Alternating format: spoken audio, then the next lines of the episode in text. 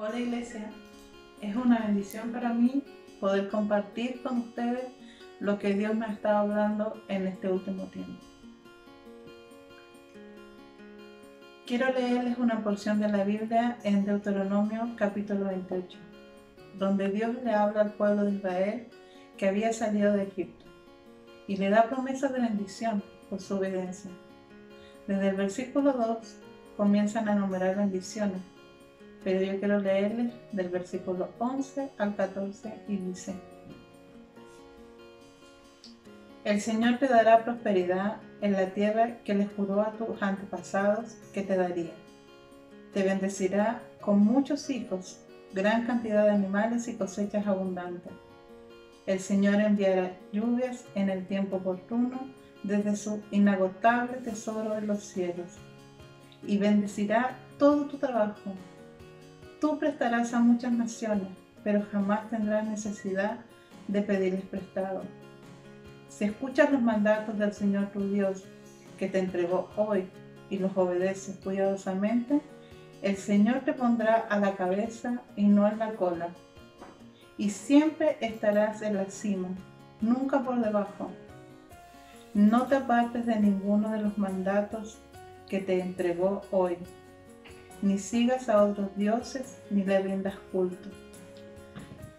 Bueno, después de que el pueblo de Dios salió de la esclavitud en Egipto, tal como Dios se los había prometido, les entregó todas estas promesas. Pero en todos los libros de la ley podemos ver cómo los israelitas les costaba mucho creer en las promesas de Dios y confiar en su cuidado. Con cada situación difícil que les presentaba a ellos comenzaban a quejarse, a murmurar y a hacer las cosas como ellos creían que era mejor. Y no les importaba darles la espalda a lo que Dios les estaba pidiendo y prometiendo. Por causa de eso sufrieron enfermedades, se quedaron sin alimento y el camino que pudo haber tomado tan solo pocos días para llegar a la tierra prometida se hizo un proceso de 40 años. Lo peor es que los que salieron de Egipto no fueron los que pudieron entrar a la tierra prometida. Muchas veces vemos la historia de los israelitas y nos preguntamos cómo eran tan ciegos, cómo tan desobedientes, si ellos finalmente esperaban por esa libertad y anhelaban esa tierra prometida. Pero cuántas veces nosotros somos iguales a ellos. Cuántas veces Dios nos ha prometido cosas que están escritas en su palabra y otras cosas que nos ha hablado personalmente. Cuántas veces Dios no nos ha dicho que cumplirá ese anhelo de nuestro corazón. Pero la primera dificultad o situación inesperada nos olvidamos la promesa y todo se hace oscuro.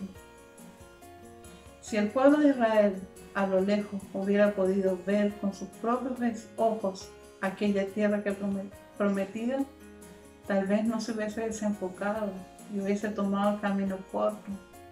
Y si nosotros pudiéramos ver el final del camino antes de llegar allá, tal vez también nos mantendríamos enfocados.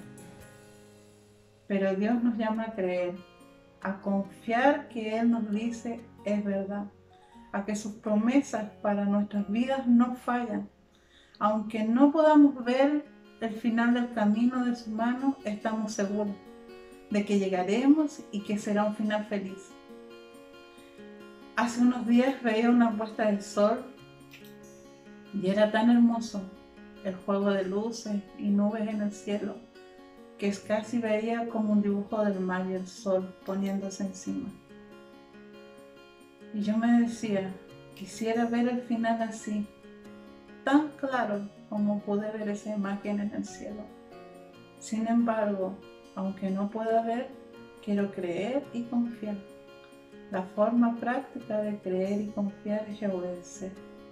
Dejar de tratar de controlar mi vida y solo obedecer a Dios y dejar el control a Él enfocarme en lo que Él quiere y tiene para mí y en cosas que pasan y se acaban. Si, ponemos nuestros ojos y confianza en Él, ya estamos viendo el final feliz. Ya Dios vio nuestro final con Él. Por lo tanto, Él entiende el proceso. Nosotros estamos en el proceso y vamos entendiendo de poco. Así que les invito a que confiemos en Él, a que creamos en su promesa. Él tiene nuestro futuro seguro.